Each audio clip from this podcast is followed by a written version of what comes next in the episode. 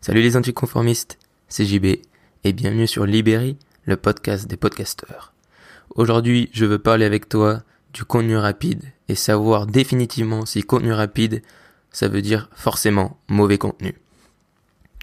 Je pense que je suis pas le seul, je pense que j'entends et tu entends tous les jours le fait qu'aujourd'hui il y a trop de contenu partout, que le contenu est de mauvaise qualité, que c'est putaclic, que c'est fait pour le buzz, c'est fait pour générer des clics, que ça n'apporte rien, que c'est trop rapide, que tout va trop vite et qu'au final on ne prend plus le temps et que tout ça n'est plus adapté et nous ne nous apporte rien au quotidien. Que c'est vite fait et que c'est mal fait. Mais je pense que c'est faux. Je vais t'expliquer pourquoi. Tout simplement parce qu'il faut un peu nuancer la chose. C'est-à-dire que quand on dit qu'aujourd'hui tout le contenu est acheté, tout le contenu est trop rapide et qu'on fait les choses et tout ça de façon trop vite sans bien les faire, je pense qu'il y a une part de vrai, mais que la plus grosse partie est fausse et est basée sur une fausse impression. Déjà parce qu'il y a une espèce d'effet de surface, qu'on prête attention que ce qui est en surface, c'est-à-dire qu'on prête attention que à effectivement ce qui génère du clic, du buzz, des partages et ce genre de choses, puisque c'est ce que les réseaux sociaux nous montrent. C'est pas parce que les réseaux sociaux veulent nous montrer ça, mais c'est parce qu'il y a des algorithmes qui font que forcément, si les gens ont plus liké euh, un post ou l'ont plus partagé, forcément il va être plus mis en avant. Et là-dessus, ça me paraît totalement logique. Et en fait, forcément, à un moment donné, il y a des gens malins qui se sont rendus compte que faire des vidéos euh, entre guillemets putaclic où les gens avaient envie de cliquer ou faire des vidéos de buzz, bah les gens le partageaient, le likaient plus puisque euh, ils étaient plus rapidement attirés par ça que par un truc qui parle de la physique quantique ou ce genre de choses. Et du coup, tout le monde s'est mis à se ruer sur ce genre de choses, des contenus où forcément il y a euh, pas aucune valeur ajoutée, c'est-à-dire que la plupart du temps, c'est des trucs ou qui sont faux ou qui euh, sont marrants, mais sinon ça nous apporte pas plus de valeur. Et du coup, les gens les like, les partagent, et du coup, c'est généré. Et du coup, au final, on ne voit quasiment plus que ça. Mais ça, comme je te dis, c'est un effet de surface. C'est-à-dire que sur Twitter, Facebook, YouTube, Instagram et tout ça, il y a toujours cette espèce de contenu de surface que quand on y arrive, si on suit les trucs que tout le monde suit, forcément, on va se dire ah ouais non mais en fait tout ça ça a aucune valeur mais c'est faux c'est à dire que sur toutes ces plateformes il y a partout il y a à mon sens, le même niveau d'excellent contenu que le de niveau de contenu, on va dire, euh, rapide, euh, bullshit, de merde, tu vois, contenu vraiment euh, à jeter, quoi. Tout simplement, le problème, c'est qu'en fait, les gens qui créent le bon contenu ou créent un contenu qui n'est pas adapté ou créent un contenu qui n'est pas mis en avant. C'est-à-dire que, par exemple, il y a des gens qui vont faire des blogs sur des trucs ultra intéressants, qui vont avoir une page Facebook, qui vont la partager, mais parce que, par exemple, c'est un sujet qui intéresse que 10 personnes, eh ben forcément ça va pas avoir le même impact qu'une vidéo de chat qui peut toucher tout le monde, même des gens qui parlent pas la même langue que toi. Donc forcément, ça veut pas dire que son contenu est mauvais, ça veut juste dire qu'il va intéresser moins de personnes.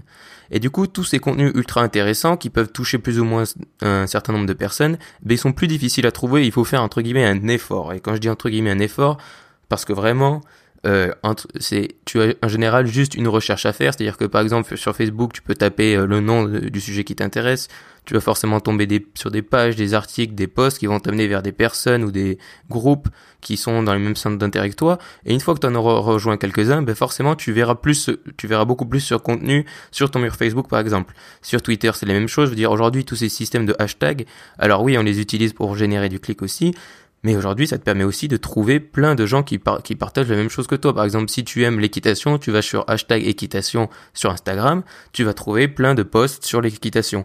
Et du coup, c'est des trucs ultra utiles qui sont souvent utilisés pour des, pas forcément pour des mauvaises choses, parce que c'est pas mauvais, mais pour des choses, on va dire, futiles, qui nous apportent pas grand chose, mais qui sont des super outils si on veut vraiment trouver des choses qui nous intéressent. Le problème, c'est qu'aujourd'hui sur YouTube et sur Facebook, toutes ces plateformes, les vidéos par exemple, on nous partage des trucs qui sont pas intéressants. Mais en vrai, je pense que si t'en suis, tu le sais, il y a plein de gens qui partagent des vidéos de 5 ou 2 minutes ou rapides, on peut dire, mais qui sont ultra intéressantes, qui t'apportent une réflexion, qui t'apprennent des choses et qui sont tout l'opposé des vidéos un peu faciles qu'on a l'habitude de voir. C'est juste que des fois, ces vidéos sont pas assez mis en avant et forcément génèrent moins de clics et de likes et ce genre de choses que les algorithmes des réseaux sociaux prennent en compte. Ou alors tout simplement que si on suit pas la personne qui allait partager ça, ben forcément on n'allait pas la trouver. Mais il y en a plein des vidéos comme ça de gens qui comprennent que finalement le contenu il peut être rapide et aussi de qualité. Alors bien sûr que ça va pas être un truc ultra long, mais ça peut être rapide et t'apporter des choses simples. Tous ces vidéos de motivation, etc. Ça marche. Pourquoi? Ben Parce que c'est un impact rapide, ça te motive et ça prend pas deux heures pour te motiver. Je veux dire, une bonne vidéo de motivation, pour moi, ça va de deux minutes à cinq minutes. Mais après, si ça prend dix minutes, ben, c'est plus une vidéo de motivation, c'est une vidéo où on t'apporte beaucoup de contenu, etc. Et du coup, il y en a plein du contenu rapide et de qualité. C'est juste qu'il faut un peu gratter sous la surface. Et je voulais partager l'exemple qui est pour moi un super exemple parce que il parle d'un truc dont tout le monde parle tout le temps. Cette personne, c'est Hugo Decrypt. Donc je sais pas si tu le connais, peut-être que tu le connais ou pas. Hugo Decrypt, il a commencé sur YouTube, donc il fait des vidéos sur la politique et sur un peu la géopolitique et ce genre de choses. Et du coup, on pourrait se dire que bon voilà, il, euh, déjà il est très bien parce qu'il a c'est-à-dire que sur YouTube et tout ça, il y a beaucoup de gens qui ont des gros avis politiques. Lui, il est assez neutre, et c'est-à-dire qu'il parle, il dit voilà, ça c'est les faits, c'est ce qui s'est passé. Et ensuite, donc, il a fait des vidéos rapides et il a fait vraiment un format qui est adapté à ce que les gens veulent et surtout ce que les jeunes veulent. C'est-à-dire qu'il donne des faits, il les donne de façon concrète, ludique, et c'est pas des, euh, c'est pas du BFM télé, TV par exemple, parce que BFM TV, eux, ils ont tout, ils ont rien compris. De toute façon, on va, je vais parler après des médias, mais ils ont pas compris. Et Hugo Decrypt, lui, il a compris le truc, c'est-à-dire qu'il sait, faire du contenu rapide, clair et précis. Il fait des fois aussi des formats plus longs, c'est-à-dire qu'il fait pas que des vidéos d'une minute, mais il cherche pas à faire du buzz, c'est-à-dire qu'il cherche, il parle de sujets qui intéressent les gens, par exemple, il parlait euh, de Trump avec la, Corée du Nord et ce genre de choses, mais il parle de tous les sujets, par exemple, il a parlé des bitcoins, des crypto-monnaies, et il parle de sujets intéressants, il le fait rapidement, concrètement, il t'apporte une réflexion, euh, il pique ton intérêt, par exemple, s'il parle de la crise euh, entre Trump et la Corée du Nord, c'est sûr que tu vas pas avoir tous les éléments à la fin de sa vidéo, mais peut-être que tu vas dire ah bah ça m'intéresse et peut-être que du coup tu vas aller voir du contenu plus long ou sur sa chaîne ou ailleurs. Et c'est à mon sens ça qu'aujourd'hui on devrait se tourner, c'est faire des choses qui ont de la valeur et rapidement.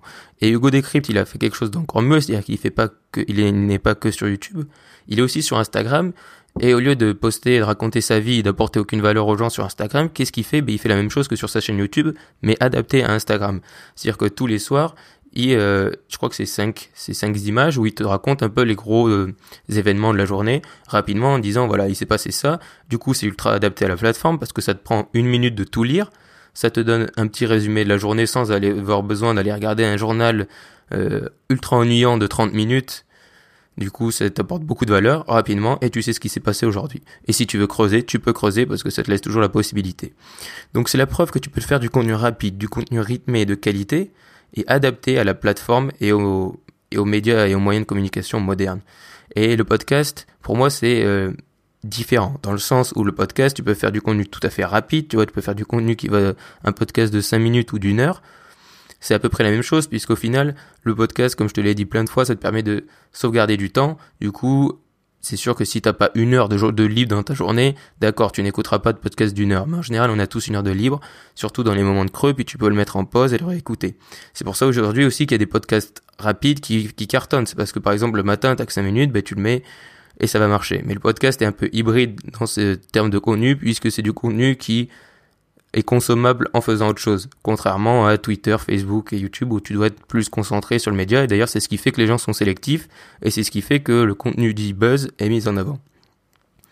Et du coup, je voulais revenir, comme je t'en ai parlé un peu avant, avec l'erreur des médias aujourd'hui. Alors, je vais pas rentrer dans tous ces trucs de système de médias ou quoi. C'est juste l'erreur complètement stratégique qu'ont fait la plupart des médias. Ils ils ont analysé quand ils ont vu qu'Internet et qu'ils perdaient des audiences et tout ça, que plus personne n'achetait de journaux la plupart des médias se sont dit bon mais qu'est-ce qu'on va faire? On va se dire on va faire du contenu rapide, on va essayer de trouver des trucs qui buzzent et tout balancer rapidement.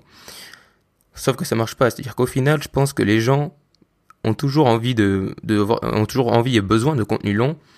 Et c'est pour ça que les médias entre guillemets classiques devraient rester et devraient conserver leur cap et se concentrer là-dessus, tout en étant adaptés aux plateformes modernes. Je vais donner deux exemples. Mediapart et Le Monde. Mediapart, c'est un truc qui aujourd'hui existe que en ligne, et euh, ils ont tout compris, c'est-à-dire qu'ils font du contenu de qualité, ils font des enquêtes longues et en ligne et ça marche. Pourquoi? Parce que les gens aujourd'hui, s'ils veulent acheter un journal, c'est pas du tout pour avoir un truc rapide, c'est pour avoir un truc long, une enquête avec plein de choses, tout ce que par exemple Hugo Décrypte ne peut pas faire parce qu'il n'est pas journaliste et il peut pas enquêter pendant six mois sur quelque chose.